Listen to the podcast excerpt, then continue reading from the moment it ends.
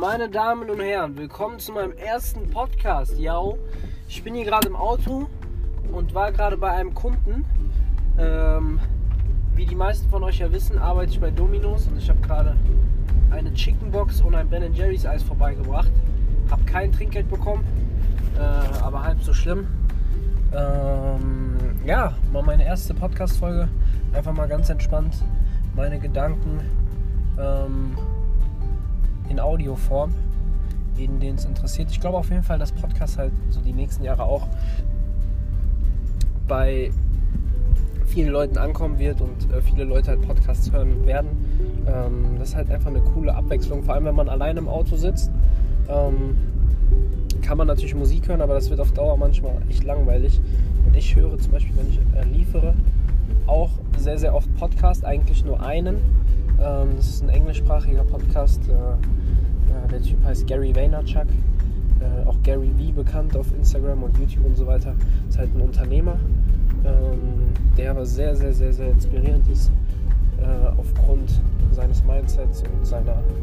Okay, Klingel geht hier gerade an, aber wir haben 19 Uhr, genau. Hier geht ja die Klingel, äh, die Glocke von der Kirche an.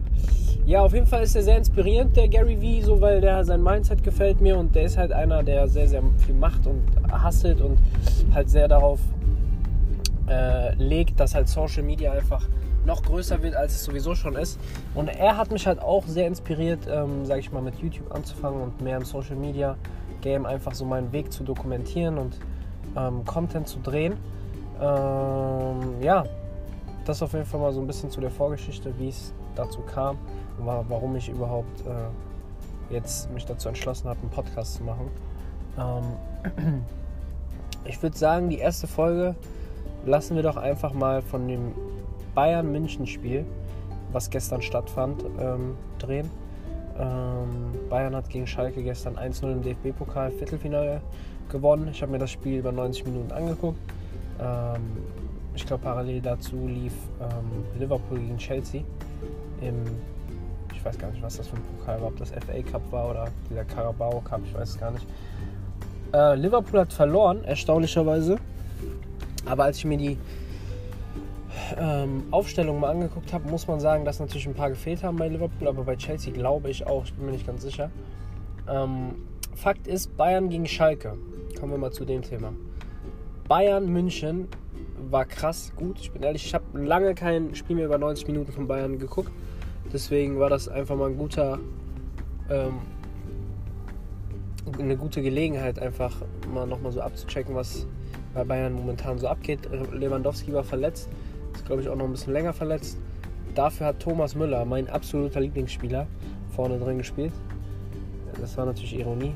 Ich bin ein kleiner Thomas Müller-Hater. Aber was man auf jeden Fall dazu sagen muss, ist, Thomas Müller war echt stark gestern. So, den, so, was heißt stark? Den, den konnte man anspielen. So, wisst ihr, was ich meine? Alaba und Kimmich haben halt das Spiel sehr gut äh, eröffnet, oft. Und was heißt sehr gut? Die haben halt immer diese Bälle in die Schnittstelle gespielt. So in diesen Zehnerraum. Ähm, teilweise aber auch halb hoch und so mit 100 km/h irgendwie. Und Müller und Goretzka und wer da noch so alles im Zentrum war, hat das da, also die haben das wirklich gut gemacht, die haben die Bälle gut festgemacht, haben die dann gut weitergeleitet oder halt äh, einfach was Gutes damit angefangen. Ähm, aber ja, Müller, ich nehme diesen Hate auf jeden Fall erstmal ein bisschen zurück, weil der mich gestern überzeugt hat mit seiner Präsenz, mit, seiner, mit seinen Laufwegen, mit seinem ja, fußballerischen Verständnis. Also er, er interpretiert Fußball halt ein bisschen anders, als wie ich es eigentlich tue. Aber es war wirklich gut, muss ich sagen. Wer mich sehr, sehr, sehr, sehr, sehr enttäuscht hat, war Coutinho und Tolisso. Also Tolisso, von dem erwarte ich sowieso nichts, aber Coutinho war eigentlich immer einer meiner Lieblingszocker, weil seine Spielweise, seine Kreativität und diese Eleganz, die der am Ball hat, muss ich sagen, ist wirklich sehr, sehr schön anzuschauen. Und ähm, man hat ihm aber sehr angemerkt, dass er ja, an mangelndem Selbstbewusstsein leidet.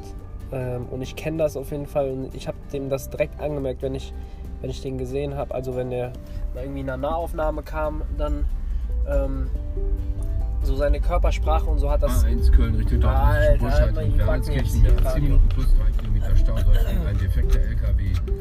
So, ich fahre jetzt auf jeden Fall mal hier über die Schnellstraße, damit mich keine Polizisten anhalten, während ich mein Handy hier in der Hand halte. Ähm, ja, wie heißt's? Coutinho, das ist schade, unnötig, seitdem der von Liverpool weg ist. So, ne? Äh, als er bei Barca war, war der ja auch schon nicht auf dem Level, wo er halt in Liverpool war. Ähm, also in Liverpool war der ja mal wirklich ohne Witz. Boah, der war überragend, finde ich. Also so diese, weil ich feiere halt Spieler, die natürlich auch effektiv sind und die was bringen. Aber wenn die diese Effektivität halt auch noch mit so einer gewissen Eleganz und so, ein, so, ein, so, einer, so einer Schönheit halt einfach paaren. So. Also diese Schönheit des Spiels, so, weißt du, wie ich meine? Ich mein? ähm, dass das halt nicht verloren geht, das ist mir eigentlich schon ganz wichtig als Fußballfan auch einfach. So, und ich denke, ich bin auch so ein Typ, der versucht auf jeden Fall eine gewisse Eleganz in mein Spiel zu bringen. Ich spiele ja auch Fußball. Die meisten werden es wissen, ich bin in der Landesliga jetzt gerade. Ähm, dass ich halt irgendwo versuche, okay, effektiv, alles schön und gut, aber halt diese Technik und diese Schönheit am Spiel halt immer noch aufrecht zu erhalten. Ähm, ja, Fakt ist Coutinho, der arme Junge, was heißt der arme Junge? Der ist Profi, der wird, verdient Millionen an Euro, aber so, der muss halt zusehen, dass er einfach so dieses Selbstvertrauen wieder bekommt, dass er so sein Spiel wieder durchdrückt. Weil die letzten Jahre waren wirklich schlimm von ihm, muss ich ehrlich sagen, als eigentlicher Coutinho-Fan. Ähm, wen ich dagegen äh, erstaunlicherweise, muss ich sogar sagen, sehr, sehr stark fand, ist Josh, Joshua oder Joshua, keine Ahnung, wie der ausgesprochen wird, Joshua Kimmich. Ähm, den hate ich auch ein bisschen, sage ich euch ganz ehrlich, weil der halt so ein kleiner Pisser ist, der aber schon eine große Schnauze hat. So, der ist, also, was heißt kleiner Pisser? Äh, ich glaube, der hat sich so diesen Führungsspieler-Status mittlerweile schon gesichert bei Bayern. Und der wird auch irgendwann auf jeden Fall noch der Kapitän und so safe. Das äh, sieht man schon kommen. Aber der hat mich irgendwie ein bisschen aufgeregt, weil der so ist so ein kleiner Lullatsch irgendwie. Aber der hat halt voll die große Fresse so. Und meckert immer und will immer Ansagen verteilen und so an, an Ältere, an Boateng und so. Ähm, aber, ja, keine Ahnung. Ich bin auf jeden Fall auch ein bisschen krank heute, vielleicht an meiner Stimme. Ähm, ja, Kimmich, Alter, das war echt eine krasse Leistung, muss ich sagen. So, der ist halt so extrem abgezockt. Ich meine, die haben halt hinten auch nicht so viel zu tun gehabt. Aber ähm, so egal jetzt, ob im Kopfballspiel oder wenn er irgendwie ein bisschen Druck hat, wie der den Ball dann noch festmacht und wie der das dann löst, sehr, sehr stark, muss ich ehrlich sagen. David Alaba auf der Innenverteidigerposition gefällt mir unnormal gut. Ähm, gut, man muss natürlich auch immer sehen, wie das dann aussehen würde gegen einen Kylian Mbappé oder gegen einen Benzema oder gegen einen äh, äh, weiß ich nicht, so gegen die besten Offensiven der, der Welt. So Schalke, sind wir mal ganz ehrlich, das, war, das, ist, ja, das ist, ja, das ist ja lachhaft so, das was ich meine. Wobei die eigentlich auch schon ein paar Chancen hatten und äh, da teilweise auch gut durchgekommen sind mit diesem, wie hieß der, Motombo oder so, rechts außen, der dunkelhäutige. Guido Burgstaller war dann manchmal auch äh, gefährlich dann vorne drin. Äh, aber Alaba, boah, ohne Witz, also der ist halt sehr spielintelligent, das merkt man dem an. Und äh, der kann halt auch irgendwo gut das Spiel eröffnen, finde ich. Ähm, wie gesagt, da waren halt ein paar Bälle auch drin, die irgendwie halb hoch reingekommen sind. Äh, also halb hoch und fest, so auf Brusthöhe irgendwie angespielt wurden. Aber die haben die halt gut verarbeitet und deswegen kann man das nicht halten. Die Bälle kamen halt trotzdem so. Und das ist immer schön zu sehen. Vor allem ich als Zehner oder als zentraler Mittelfeldspieler, der sich so Bälle immer wünscht, dass sie halt feste irgendwie in diesen Raum kommen äh, weil gerade in der Landesliga gibt es wenige Innenverteidiger, sage ich mal, die solche Bälle spielen können. Wenn, wenn ich Innenverteidiger, Alter, komm, ich will gar nicht hier von mir jetzt groß schwärmen, aber wenn ich Innenverteidiger wäre, komm, lass ich das mal ganz kurz raus. Wenn ich Innenverteidiger wäre, ich bin halt relativ beidfüßig, ich würde jeden Ball mit was weiß ich wie viel kmh und vor allem ich würde das auch mal trainieren. Ich würde jeden Ball mit was mit was weiß ich wie viel kmh mit Druck präzise in diese Räume spielen, flach. Aber der muss halt richtig feste kommen, dass diese, äh, dass diese äh, Gegenspieler, die dann, sagen wir mal, offensive Mittelfeldspieler der Gegner und die Außen und die Sechser und so weiter, also nee, sagen wir mal so, die, wenn jetzt, wenn der Gegner jetzt in 4-2-3-1 spielt, ähm, diese Dreierkette darf dann nicht an den Ball kommen. Und dafür muss der Ball halt einfach sehr, sehr, sehr fester dazwischen, äh, zwischen die Räume kommen. Wisst ihr, was ich meine? Ähm, Aber ja, das hat mir sehr, sehr gut gefallen, muss ich sagen, von Kimmich und von Alaba. Äh, Davis war jetzt gestern nicht so auffällig, muss ich sagen. Rechts hinten Pavard gut, auch abgezockt, abgebrüllt, hat jetzt nach vorne nicht viel gemacht, aber äh, auch nichts anbrennen lassen.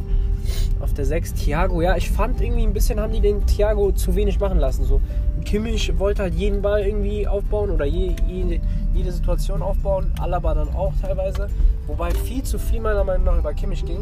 Ich finde, der hätte ab und zu auch einfach mal mehr dem Thiago den Ball geben können, weil Thiago halt einfach diese Kreativität halt auch hat, ähm, so das Spiel halt einfach aufzubauen. Aber ja, vorne, was war Koretzka, gefällt mir auch sehr gut, muss ich sagen.